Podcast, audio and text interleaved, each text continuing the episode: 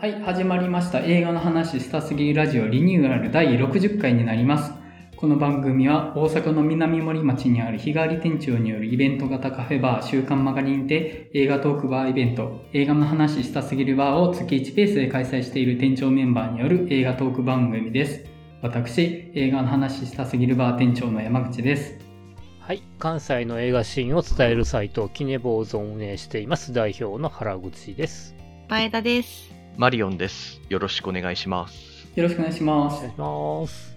えっとですね、今回、あまずちょっとお詫びをお伝えしたいなと思って、前回の4月の映画の話したすぎるバーなんですけども、私山口、ちょっと急遽参加できなくなりまして、他の3人のメンバーが店長と入って、映画の話したすぎるバーやらせてもらいました。すいません、ちょっと急遽の事情が入ってしまって申し訳ないんですけども、5月の方は参加したいなと思ってますので、よろしくお願いします。はい。4月の方どうでした？いや、お客さんめちゃくちゃいましたね。はい。盛況でしたね。ああ、よかったです、本当に。うん。うん程よく回転もしながら。はい。いいバランスかもしれないですね。はい。まあ、あの、来ていただけて本当にありがとうございます。はい。次回は、あの、シン・ウルトラマンの翌日の開催になりますんで、本当にね、あの、シン・ウルトラマンの話もできますし、まあ、このポッドキャスト内で喋ってる映画の話もできるかなと思いますので、またよかったら来ていただけたらなと思います。5月の14日を予定してます。はい。あと、今回ですね、テーマ予告でカモンカモンの話をする予定だったんですけども、すいません。ちょっと僕いろいろとドタバタしてて、カモンカモン見れてなくてですね、あの、今回4人が共通で見てる映画がない状態なんですね。なので、急遽、リニューアル1周年記念といいますか、前々から少し話してた、ただの自己紹介会を やりたいなと思ってます。あの、聞いていただけるのかなっていう不安が少しだけあるんですけどね。はい。まあ、あの、映画以外の引き出しっていうのを知っていただくことで、まあ、映画の話したすぎるバー来た時に、実はああいう側面もあるんですよみたいな話広がったらいいかなっていう願望？というかもう希望的観測ですね、ほんま。まあ、あの、なんかね、我々こんな人間ですっていうのを知っていただくのもありかなと思いまして、今回、1周年ね、1年間この4人でやってきたんで、まあ、より我々を知っていただく機会にできたらなと思ってます。はい。じゃあ、まず近況から伺っていこうかと思うんですけども、はい。原口さん、いかがされてました？そうですね。一応、あの、先週曲がりの前後とかに、ちょっとあの、劇場でいくらか見てまして、実は3本見てまして、はい。リブルでパリ13区 KKK をぶっ飛ばせ、ベルイマン島にて、はい。を見たり、あと翌日にテアトルで男たちのバンカーをマスター版を見てたりしました。うんうんうん。程よくミニシアターでいろいろ見まして、とはで、あと今回ちょっと紹介したいのが、あーはい先日マスコミ社会で見ました。流浪の月という作品を。はい。で、これは本屋大賞とかになった原作の映画化なんですけれども、はいわゆる帰れない事情を抱えた一人の少女と、その彼女を家に招き入れた孤独な大学生。い。はい。っていうことがあって、これ冷静に考えると、社会から見ると、誘拐犯とその被害に遭った女の子っていうはい。縮図なんですけれども、その二人が10年後偶然再会を遂げて、また二人は、点々点みたいな話。うん。二人にしかわからない、ある種イノセントな世界があるんだけれども、社会とか周囲の人たちはそれを許さないっていう話。うん。うんうん。なるほど。まあだからこの作品、人によって捉え方とか考え方がちゃうよなーって思いながら、これを紹介するの難しいなと思うんですけど、結構、ううんん、このラジオで語り合うには結構いい作品かなと思ってまして。うん。新ウルトラマンとはい同じ5月13日の公開ではあるんですけれども。うんああ、なるほどね。うん。パッと聞く限りだと、うん。結構嫌な話だなとはちょっと思ったりはするんですよね。うん。うん。うん、うんちょっと苦しい話ではあるんだけども。その、なんだろう。結構本当に、どうあがいても誤読されると思うんですよね、そのそう話って。うん、周囲から見ると、うん。うん。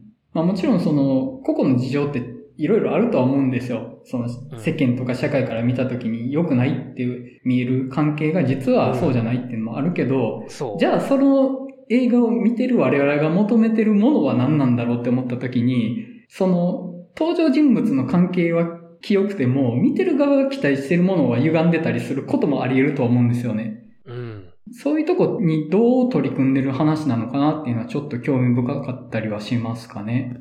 はい。うんうん。で、これを監督したのが、悪人とか怒りのリー・サンイル監督さんはいはい。で、うんうん大人になった二人を演じているのが、広瀬すずと松坂桃李。はい。うん。で、一応ね、えっ、と、来週あたりに試写会とか関西キャンペーンがあるようで、ちょっとはいあの、広瀬すずと松坂桃李の舞台挨拶があるので、ちょっとそれを取材行ってきます。はいというところです。はい。あの、ぜひやばいとこまで踏み込んで語ってくださいね。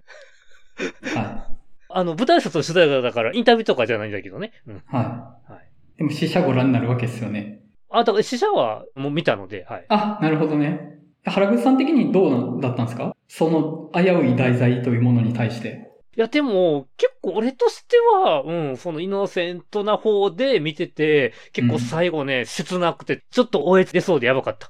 うんん。なるほど。なおも社会は許さないのかっていう感じがね、切なすぎて。うんうんうんうん。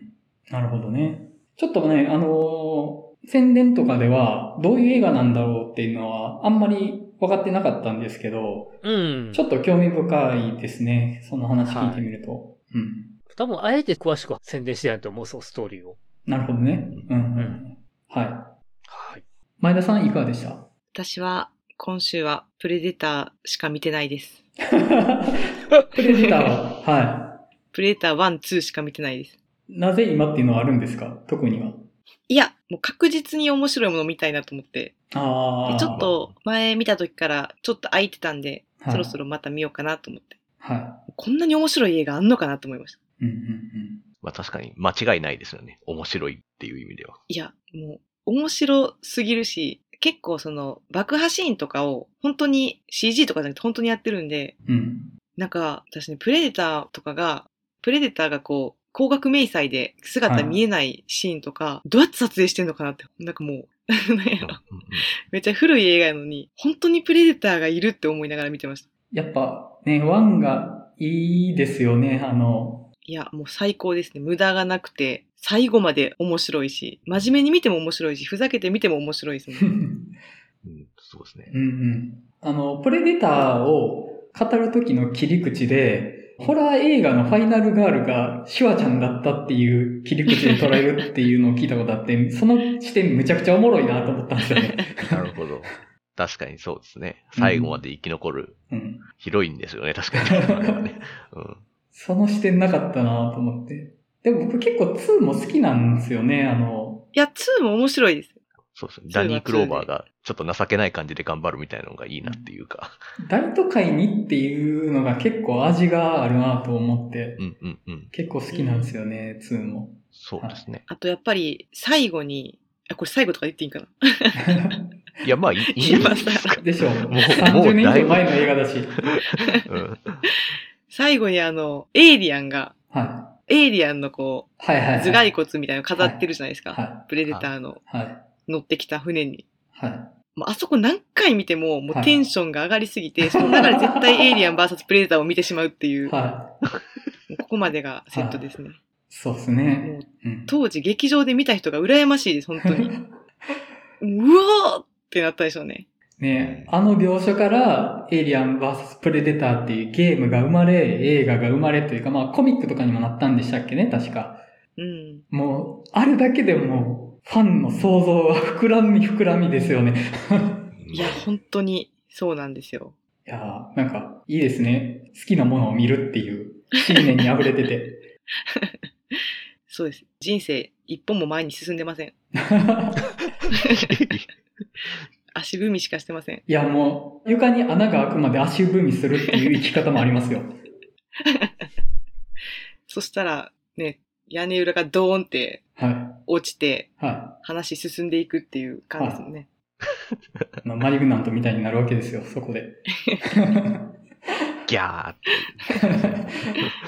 はい、そんな感じでした。はい。えっ、と、マリモさん、いかがされてました？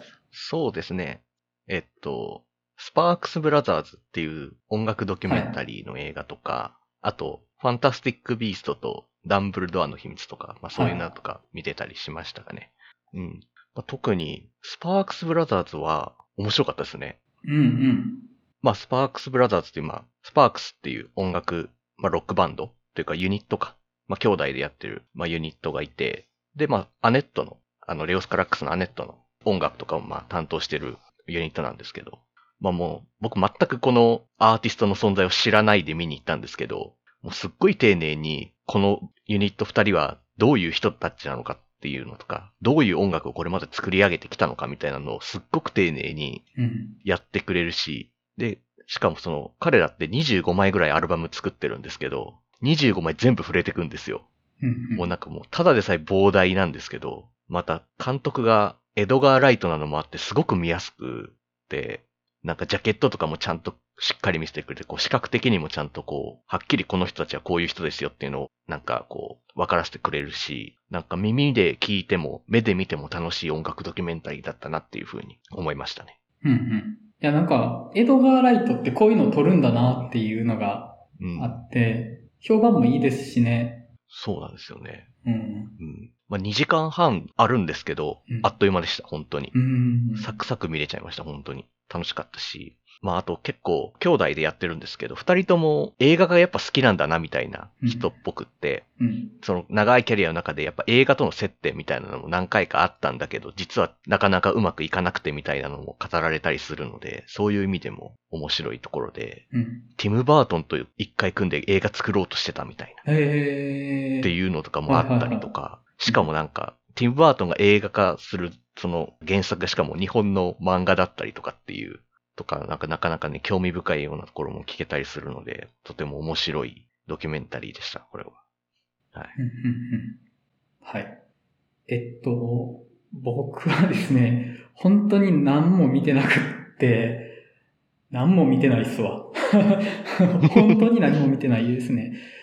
まあなんか、ちょっとトピック的に話したいかなと思ってたことが、あの、前も話したんですけど、動画コンテンツ早送りして見る問題のあ記事がまた上がってて、で、今回はその脚本家の方がそのインタビュー形式で話されてる記事だったんですけど、脚本家としても、まあ残念な気持ちがあるみたいなことはお話しされてて、その中の一節で、なるほどなと思ったのが、これだけそのサブスクリプションサービスの動画配信が優勢したことで、要はあの、元を取ってやろうっていう気持ちはもうみんなないっていう風な話があったんですよね。もう見れること前提だから、コストになるのが時間だけうんってことになると。じゃあ、面白くないなと思ったら、そこで切っちゃうし、この時間あんま意味ないなと思ったら早送りしちゃうって、まあなんか、妥当な判断にも聞こえるなとは思ったんですよ。うん。うんうんで、ただ僕、それ聞いてて思ったのが、僕その動画コンテンツ、映画含めての動画コンテンツって旅行だなと思ってるんですよね。だから、目的地に行ったことだけが重要ではないなと思うんですよ。だから、その見どころだけを知ってる、あらすじが分かってる、クライマックスだけ楽しめるとかじゃなくて、やっぱりその、そこに至る道中を楽しんでるっていうのはあると思うんですよ。で、その、例えば、どこかの観光地に旅行行きましたってなった時に、知らない人と話するってなったら、その観光地そのものの話しかできないと思うんですよ。あそこが見どころだよねってなっちゃうと思うんですけど、でも、旅行の本質ってやっぱそこに至る道中の面白さだとは思うんですよね。でそこを共有できる人がいないからそうなってしまうのかなと思って、で、例えばそのインターネットで何か動画コンテンツを見たって話しようとな思ったら、やっぱ見どころの話になると思うんですよ。もううんメインディッシュの部分の話、味の濃い部分の話になると思うんですよ。それはやっぱり、ネットで何か話するって語ってる人の主体ってそんな重要じゃないからだと思うんですよ。知らないどこかの誰かが喋ってることで、その道中がとかってあんまり魅力のない話だと思うんですよねうん。でも、やっぱりその、その語ってる誰かっていうものを重要視したときに、そこに至る過程こそ尊いって感じるんじゃないかなと思って、やっぱり僕その意味では、あの、直で映画の話するっていうのをすごく大切にしたいなと改めて思ったんですよね。だって、うん何の映画の話してるかじゃなくて、その人が何を見て何を語るかに軸があるじゃないですか、やっぱり。対面で喋る以上は。うんうん。なんかその人に紐づいてる話をしてほしいかなと思って、まあ、あの、やっぱ対面で映画の話したいし、まあ、せめて、あの、会話でありたいなとは思ったし、まあ、映画の話したすぎるは、結構やりがいあるなとは改めて思ったりとかしてね、こう、うんうん。まあなんかその記事を見てからいろいろ派生で考えてたりはしてました。はい。まあね、こう、映画の話したすぎるバー来てくださいよっていう話なんですけど、はい。まあまあ、あの、まあなんかそんな感じのことを思ったりっていうのが近況でした。はい。